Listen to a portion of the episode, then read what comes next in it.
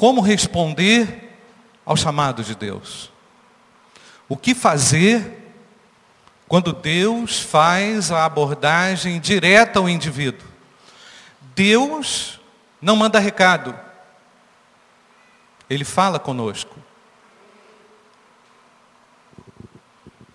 O que ele quer e exige sempre é uma resposta.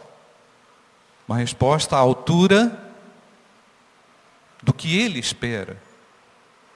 Não à altura do que nós pensamos. E esse hino, Joyce, teve muito a ver, tem muito a ver com talvez até mesmo o sentimento que Isaías teve de desconsolação. Se não me engano, Fernando pregou sobre o texto de Isaías capítulo esse capítulo 6 em julho, mais ou menos, acho que do ano passado, quando nós passamos por esse pelo livro de Isaías. E nós vamos voltar nesse texto. Naquele dia eh, que o Fernando pregou aqui, ele falou, se eu não me engano, sobre santidade. Essa mensagem não foi gravada. Felizmente nós perdemos aquele dia. Mas eu lembro que ele até mencionou aquela tríplice palavra que é dita aqui, santo, santo, santo, não foi, Fernando? Eu lembrei disso. Tá? É, mas vamos ao texto, irmãos. Vamos ao texto, Isaías capítulo 6. Deus está chamando, como responder? Desconsolação, por vezes, não é problema. Não é problema para Deus resolver. Às vezes a gente se sente tão desconsolado, desapontado, não é? Com o governo, com a família, expectativas no casamento que não foram atendidas, expectativas na igreja com as pessoas, no trabalho. Tem muita gente desapontada. O viver, irmãos, é marcado por desapontamentos. A gente não espera por isso, lógico. Nós temos uma expectativa elevada para que o governo funcione, para que o nosso lar funcione, para que a nossa casa funcione, para que a nossa igreja funcione, para que as pessoas lá no nosso trabalho também funcionem, não fiquem morcegando, não é? Mas vemos também, irmãos,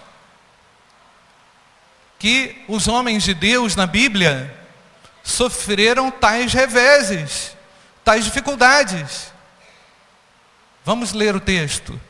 No ano, Isaías capítulo 6, verso de 1 a 8. No ano em que o rei Uzias morreu, eu vi o Senhor assentado num alto e exaltado, num trono, perdão, num trono alto e exaltado, e a aba de suas vestes enchia o templo.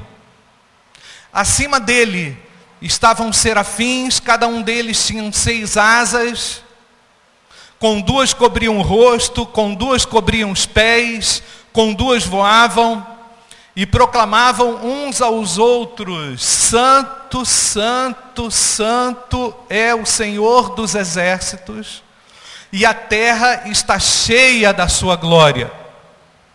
Ao som das suas vozes, os batentes das portas tremeram. Imagina o cenário, hein? E o templo ficou cheio de fumaça. Versículo 5. Então gritei. Ele não só falou, ele gritou. Ai de mim. Que mais, irmãos? Estou perdido. Parece que uma sentença estava sendo dada a ele mesmo. Pois sou um homem de lábios impuros e vivo no meio de um povo de lábios impuros. E os meus olhos viram o Rei, o Senhor dos Exércitos. Logo um dos serafins voou até mim, dizendo, trazendo, perdão, uma brasa viva que havia tirado do altar com uma tenaz.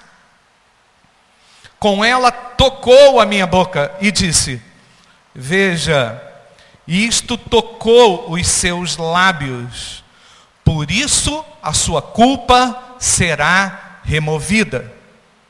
E o seu pecado será o que, irmãos? Perdoado. E aí Isaías ouve, versículo 8. Então ouvi a voz do Senhor conclamando: Quem enviarei? Quem irá por nós? E eu respondi: Como que Isaías respondeu, irmãos? Eis-me aqui, envia-me a mim. Agora sou útil, Senhor. Amargurado não era útil. Consternado pelos problemas não poderia ser útil. Paralisado e obstruído pela decepção,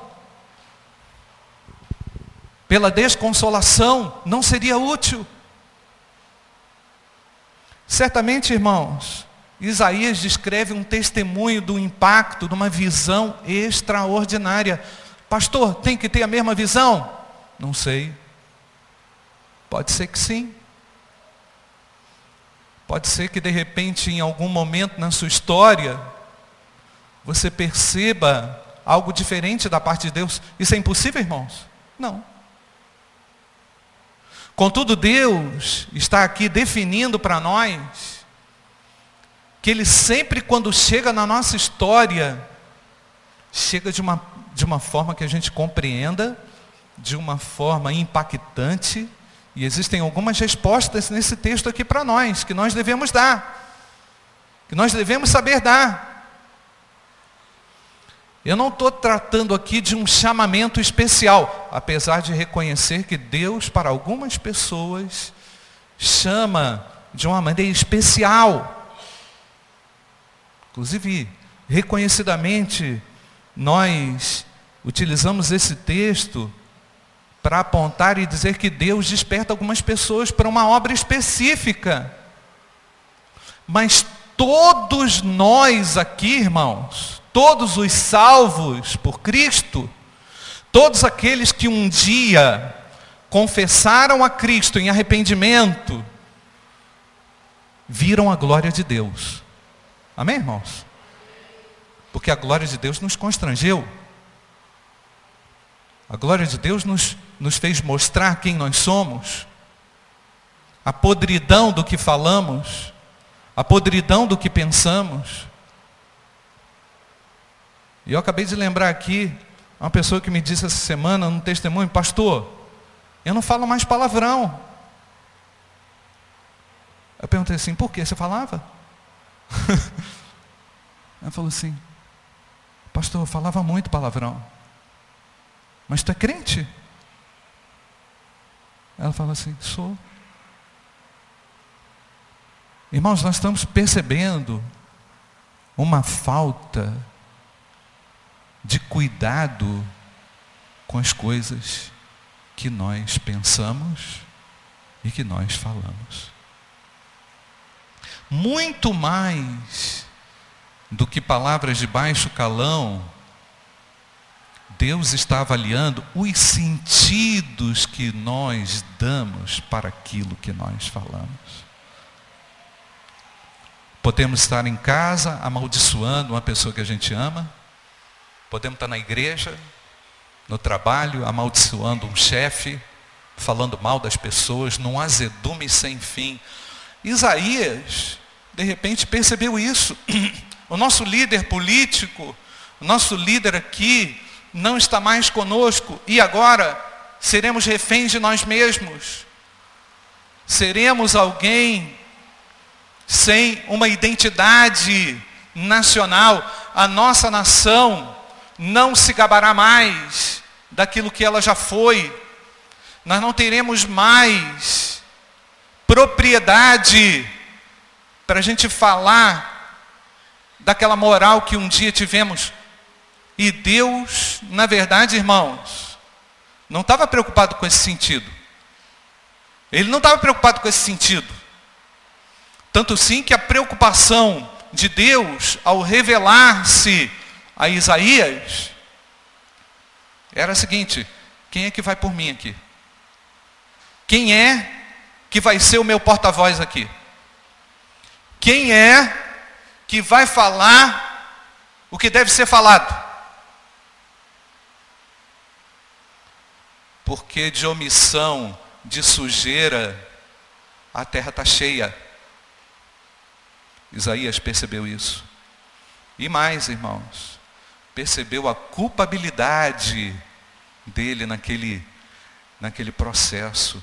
Que sentimento, irmãos, às vezes é esse que toma a gente e que te toma de incapacidade, de que você não está falando a coisa certa. Deus está te chamando para você fazer a coisa certa.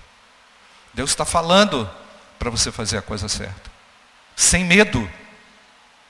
Por que, que temos medo? Porque não temos segurança na palavra.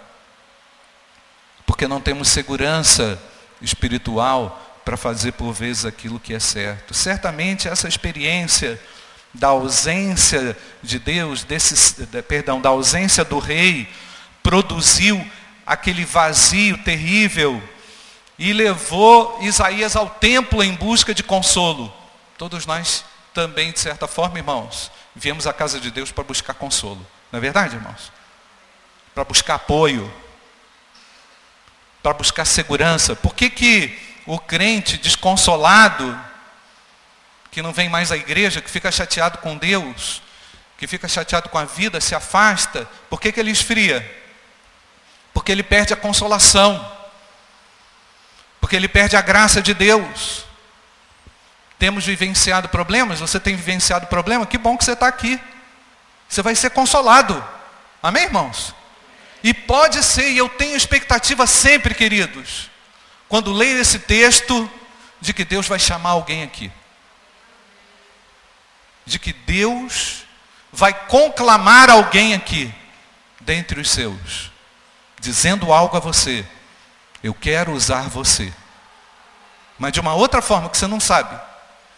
Você nem tem ideia. Deus é capaz de fazer isso, irmãos? Deus pode fazer isso, irmãos? Então nós temos que olhar para essa possibilidade também. Se você já é útil, já é obediente a Deus, já é alguém comprometido com as ordens, com os, os comandos de Deus, glória a Deus, irmãos. Mas entenda uma coisa: Deus nunca está satisfeito. Não é verdade, irmãos? Porque Ele olha para você e pensa assim: meu filho, você rendeu até aqui, mas esse não é o seu teto máximo. Agora eu vou te colocar aqui. Agora eu vou fazer isso com você, porque Deus é grande. Amém, irmãos? E a obra dele tem o tamanho dele. Não tem o meu tamanho. É assim ou não, irmãos? Tem o tamanho dele. Ele é o dono. É isso que você cantou aqui, né, Luizinho, Joyce? Ele é o dono das nossas vidas. Então, se ele é dono, não tenha medo. Se ele é dono, arrisque-se. Se ele diz a você, ouça. Então, essa grande visão de Isaías que ele teve, culminou com uma chamada profética. Mas eu? Deus pergunta, Deus provoca, né? A quem enviarei? Quem há de ir por nós? Então, Deus, na verdade, naquele momento de, é, de desconsolação, naquele momento de vazio nacional, ele vê muitas possibilidades. Ele olha para aquele momento como um momento de despertamento, de encorajamento. E ele se revela especialmente a uma pessoa.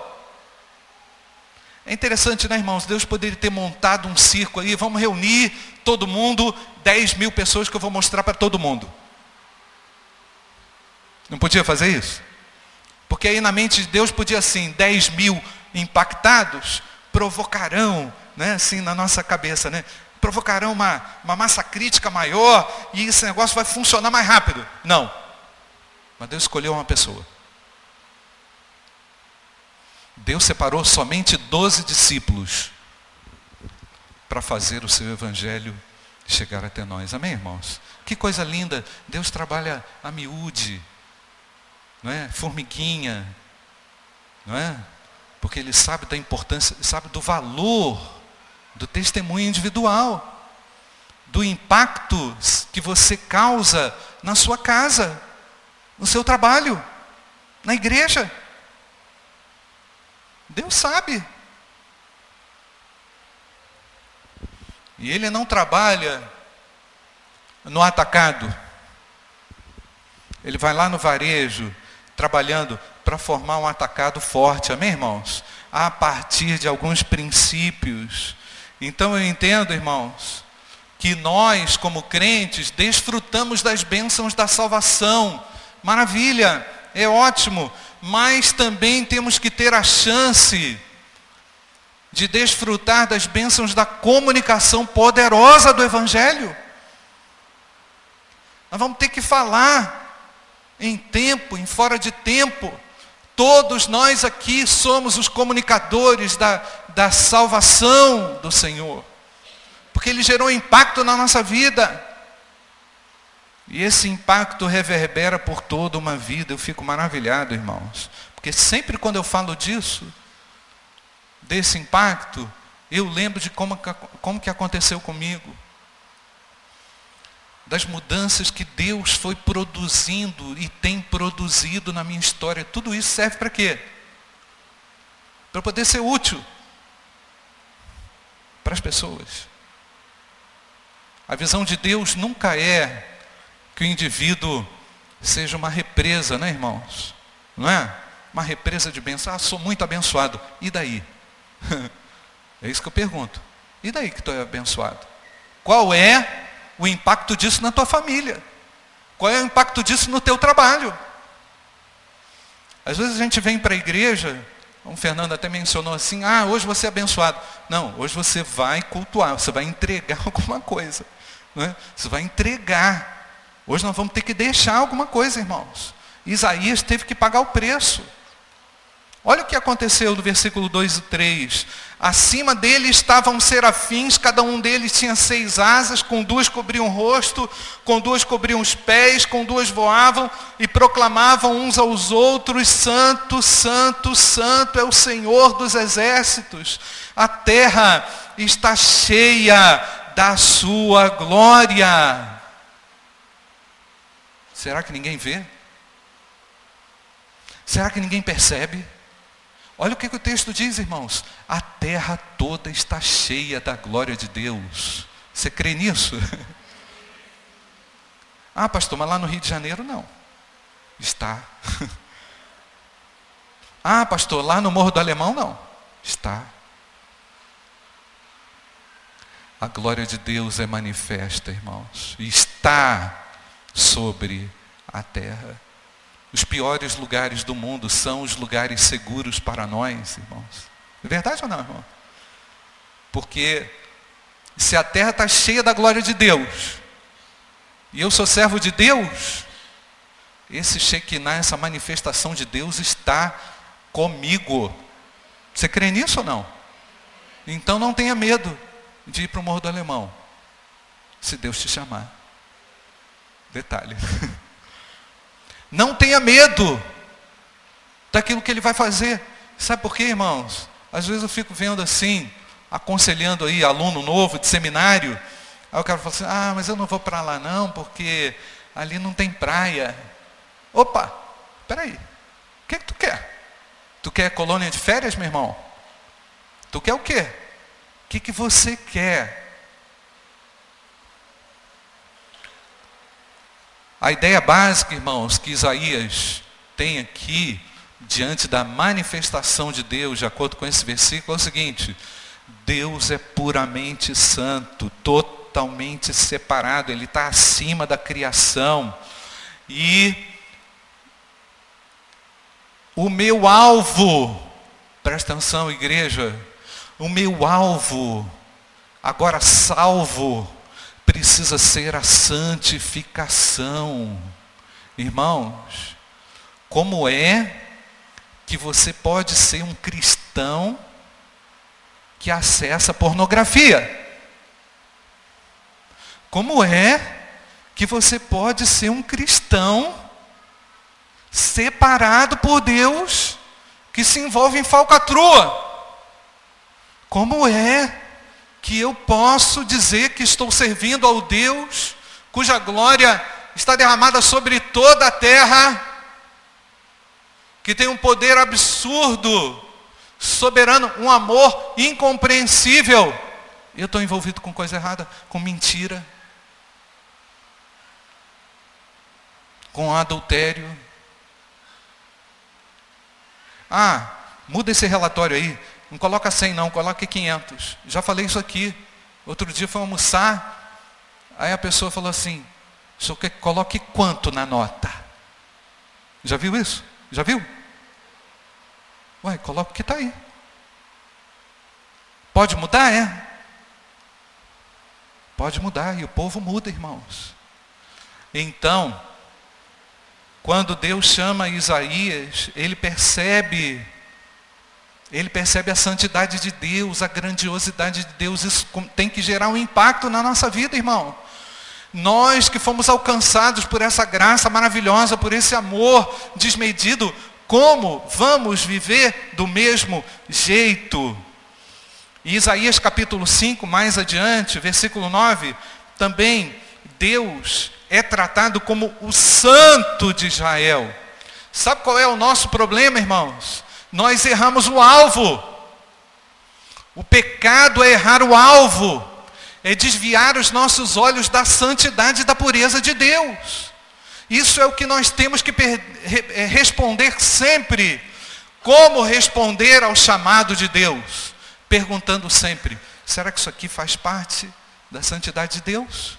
Será que isso aqui faz parte do plano de Deus? Isso aqui que eu estou envolvido, essa maracutaia, faz parte do plano de Deus?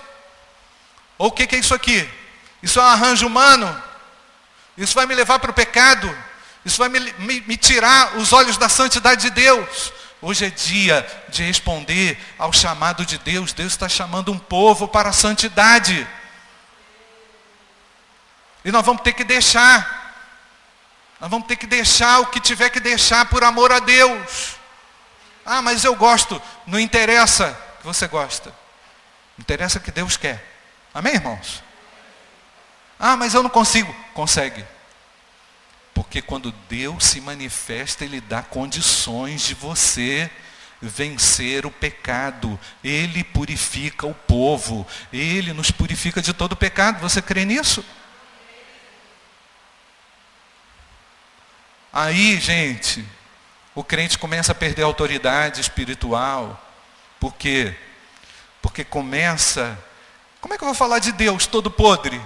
Como é que eu vou falar do amor de Cristo se eu estou murmurando? Como é que eu vou falar da graça que me alcançou se a minha vida não reflete santidade? Então, irmãos, esse aspecto da santidade de Deus é também declarado pelo, pelo salmista, lá no Salmo 77, versículo, versículo 13, quando o autor afirma, não há Deus que seja tão grande como o nosso Deus. Percebe, irmãos? Percebe que a grandeza de Deus gera um impacto na nossa alma? E nós vamos buscar aquilo que é puro. Quando você não busca o que é puro, é porque você perdeu a visão de Deus. É porque você perdeu a visão de Deus. Pode estar até na igreja, sem a visão de Deus. Sabia? Sabia, irmãos? Pode até fazer um monte de coisa, muito bem feita, mas não está fazendo mais, vendo a glória de Deus. Irmãos, sabe o que acontece comigo? Quando eu percebo, parece que tem um automático dentro de mim, quando eu percebo que eu estou muito desgastado com aquilo que eu faço, eu largo mão de tudo. Paro. Sabia? Coloco em ponto morto e deixo o negócio no embalo. Para ver se eu consigo me recuperar e vou estacionando, parando, porque eu preciso, eu preciso ter a percepção da glória de Deus na minha vida. O servo de Deus tem que ter a percepção do Shekinah. É verdade ou não, irmãos? Porque senão ele só vai ver o caos. Ele só vai ver a desgraça. Entendeu? Ele só vai ver o errado. E por que, que Deus manifesta a sua glória, irmãos? Porque nós precisamos da glória do Altíssimo. Sabe o que, que ele fez? Ele mostrou no passado a sua magnitude de muitas, muitas formas. O Salmo 19, versículo 1, o autor diz, os céus declaram o quê? A glória de Deus. Quando você está em sintonia com Deus, até o tempo cinza é lindo. Não é verdade, irmãos? É ou não é? Você fala assim, ó, oh, que dia bom, gente. Está tudo cinza, mas eu não estou cinza. Percebeu, queridos? Está chovendo, mas eu não estou acabado por causa disso. O dia está lindo, a glória de Deus é linda, ela é manifesta na sua criação. Eu tenho que olhar para isso tudo e dizer assim, obrigado Deus. É a revelação natural de Deus. Aqueles que têm a Cristo, cujos olhos foram abertos para Deus e para a sua glória, não ficam reclamando. Não ficam o tempo inteiro chiando das coisas. Por favor, isso não é atitude do servo de Deus. Como diz aí, mimimi o tempo inteiro. Tenha paciência, ninguém aguenta. A glória de Deus é manifesta. Essa glória apareceu para Moisés quando ele apacentava o rebanho de Jetro. Quando chegou ao monte chamado Horebe, apareceu um anjo do Senhor numa chama de fogo no meio de uma sarça ardente. Moisés olhou e viu aquele negócio queimando, que aquele fogo não se consumia, era a glória de Deus manifesta. Nós precisamos ser impactados pela glória de Deus. Nós precisamos perceber que o nosso Deus é altíssimo. Enquanto a gente não perceber isso, nós não vamos dar uma, uma resposta satisfatória aos problemas. Vão virar um chato, uma pessoa insuportável. Tudo vai estar ruim. No Apocalipse, nós já vimos isso aqui. Hoje à noite vou falar sobre Apocalipse de novo, a carta a Esmirna. Mas lá no Apocalipse, João foi impactado, ele foi arrebatado, ele estava preso, os irmãos sabem. Ele foi arrebatado no espírito no dia do Senhor e ouviu atrás dele uma grande voz, como uma trombeta que dizia: Eu sou o Alfa e o Ômega, o primeiro e o fim. O que vês, escreve-o num livro, envia-o às sete igrejas que estão na Ásia. Portanto, irmãos, o momento da desolação, o momento da prisão, o momento do deserto, na vida do crente, é o momento da manifestação da glória de Deus. Ontem, eu fui num velório de manhã.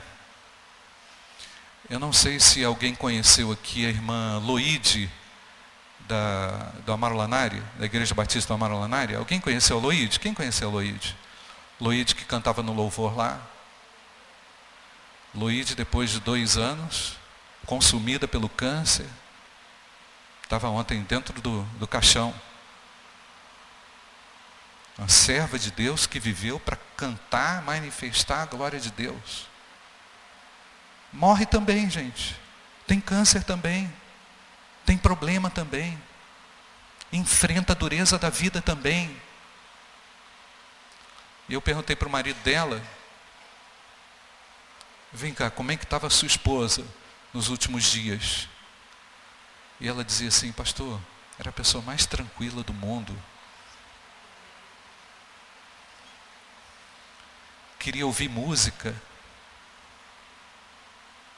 Queria cantar na hora da morte. Aí perguntei para Norminha, quem conhece a irmã Norma lá da Marlanari? Norminha estava com ela na hora que ela morreu. Pastor, uma morte, uma vida de adoração a Deus. Irmãos, Vamos pensar naquilo que a gente está colocando na frente da glória de Deus, tá? Vamos pensar se a gente não está conseguindo ver o que realmente Deus quer fazer no meio do, do caos e dos nossos problemas e das dificuldades. Eu quero, eu sempre quando prego esse sermão, eu olhei lá, fiz a minha pesquisa lá nos meus 20 anos de ministério, eu preguei esse sermão três vezes. Não esse, é? com base nesse sermão. E olhando as perspectivas em que eu preguei esse sermão, foram sempre perspectivas muito encorajadoras. Porque não existe caos para o nosso Deus. E não existe para o servo que consegue ver a sua glória. E eu tenho uma grande expectativa, irmãos, nessa manhã, você também poder ver a glória de Deus. Você perceber a dimensão do impacto da glória de Deus na tua história, nesse momento da tua vida. E é importante que você perceba isso. E a resposta, primeira resposta, como responder? Você primeiro precisa perceber que você precisa da santidade de Deus, tem que confessar algo a Deus. A segunda resposta, que você precisa ter a sua própria percepção da glória de Deus. Pastor, eu perdi a visão de Deus. Meu irmão, você corre risco. Por vezes é fato, irmãos, que a gente, não estou dizendo aqui com isso, não me entenda mal, que você tem que ficar olhando em cada esquininha da vida uma sarça ardente. Basta você se lembrar daquilo que Deus fez na tua vida, que já é suficiente para você se animar e para você se recontagiar, para você se reavivar com o cuidado de Deus. Deus quer usar você? Você concorda com isso, irmãos? Deus quer usar a gente. Deus quer me usar. Deus quer te usar. Vou repetir o que eu falei domingo passado. Cuidado com o que você fala. Você pode estar trazendo maldição para a tua casa. Pede a Deus, Senhor, o meu lar é o lugar da manifestação da glória de Deus. Porque o nosso lar pode ser esse lugar. Pode ou não, irmãos? Pode ou não? O seu quarto Pode ser. Ah, mas só eu que sou crente. Vai lá, se tranca no quarto. Fala com Deus. Não é assim que Jesus ensinou? Você vai perceber uma dimensão diferente. Você vai perceber que há algo que ele pode fazer. A desesperança pode ser perfeitamente substituída por essa forte motivação espiritual. E aí, meu irmão, sabe o que, você faz? você começa a lembrar que você não orava, não, orava, não, não tem orado como você é, deveria orar. Você começa a lembrar que você é falho no dízimo. É. Que você dá o dízimo aí meia boca. Dízimo meia boca é o seguinte. Só Deus sabe quem é dizimista. É verdade ou não, irmãos? Não é o tesoureiro. O tesoureiro não sabe nada. Acabei com o Valtinho agora. Tesoureiro, olha lá, mas só quem sabe que dá o dízimo, quem é? É Deus. Se você realmente é alguém fiel a Ele. O cara entrega o dinheiro lá só para ninguém ficar perturbando. Espera aí. Espera aí. Que coisa, irmãos. Deixa eu falar uma coisa. Deus não empurra ninguém para a sua obra. Deus não empurra ninguém. Ele chama. Tá? Deus não empurra ninguém Sabe aquele negócio assim, cara, pum, vai lá. Não tem isso não. Deus chama respeitosamente quem há de ir por nós.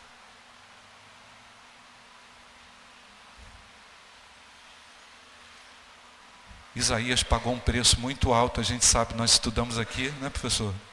Estudamos aqui o preço alto que esse homem pagou, irmãos. Não foi brincadeira a vida de Isaías, não. Não é brincadeira a vida do crente, não, gente.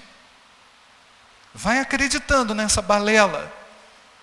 Vai acreditando nessa, nesse, nesse conto do Walt Disney. Essa historinha de Alice no País das Maravilhas. A vida do crente não é isso não.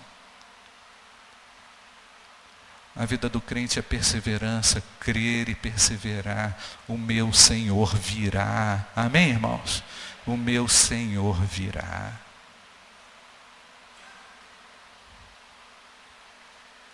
Como responder? Terceiro lugar para a gente concluir, irmãos. Tem mais coisa para falar. Como responder? enxergando a sua pecaminosidade. Não fica olhando o pecado do outro, não. Não fica tirando trave dos outros, não. Não fica tirando o cisco, perdão, do olho alheio, não. Tem uma trave no seu. Não é isso que Jesus ensinou, irmãos? Ah, deixa eu, deixa eu consertar aqui. Deixa eu consertar. Não. Olha o seu primeiro. Olha o seu primeiro. Olha para o seu pecado. Coloca aí, Romeu, o texto aí. Então, o que foi, irmãos? Eu ia até, eu pensei até em dar um grito aqui hoje de manhã, simulando isso aí. Mas lembrei até da Shelley, do teatro aqui. Quem sabe uma hora a gente dá um berro aqui, ó. É um grito, irmãos, que Isaías deu. Berrou, sabe? Gritou. Ai de mim. É um berro. Um berro. Sabe o berro do desespero? Já viu alguém desesperado? Eu já vi. O cara estava desesperado. Ai de mim, estou perdido. Sou um homem de lábios impuros e vivo no meio de um povo de lábios impuros.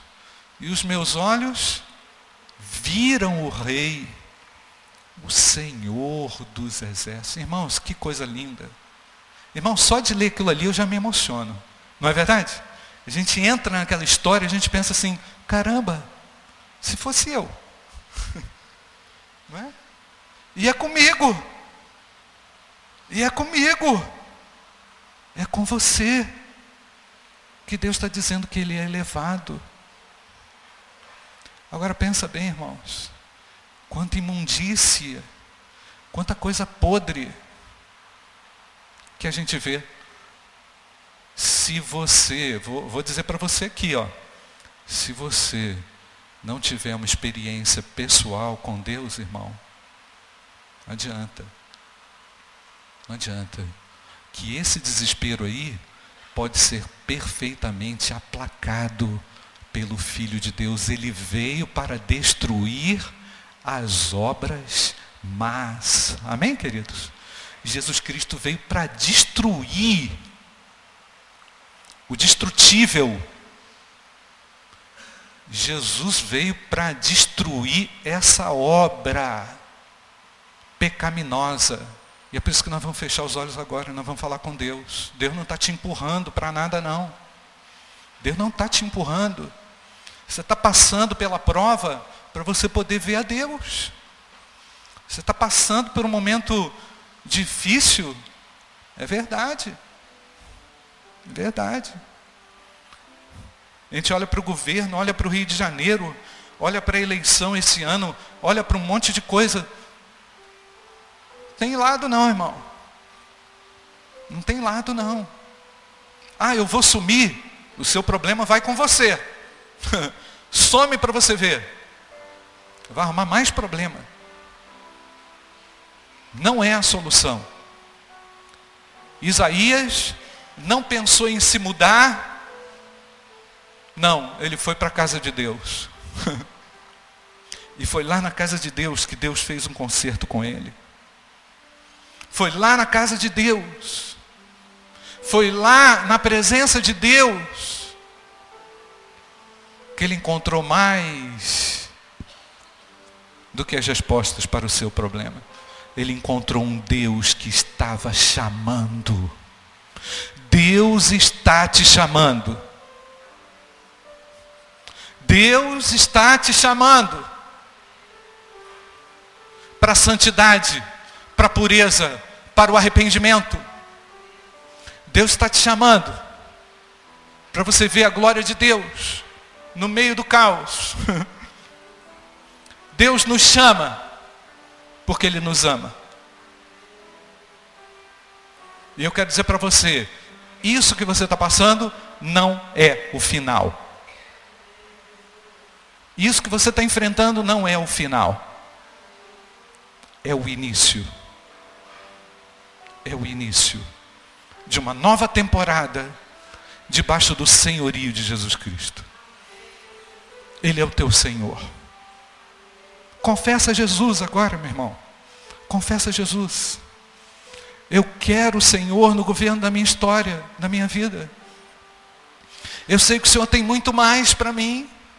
Eu sei que o Senhor pode me usar como testemunha para eu falar do amor de Deus, para eu falar do Evangelho, para eu falar da graça. O mundo está destruído, mas eu não estou destruído.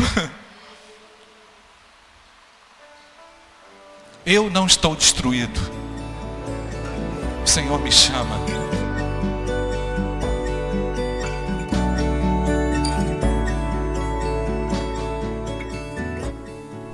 A Igreja Batista do Bom Retiro tem plena convicção de que a palavra de Deus é poder para salvar e transformar vidas.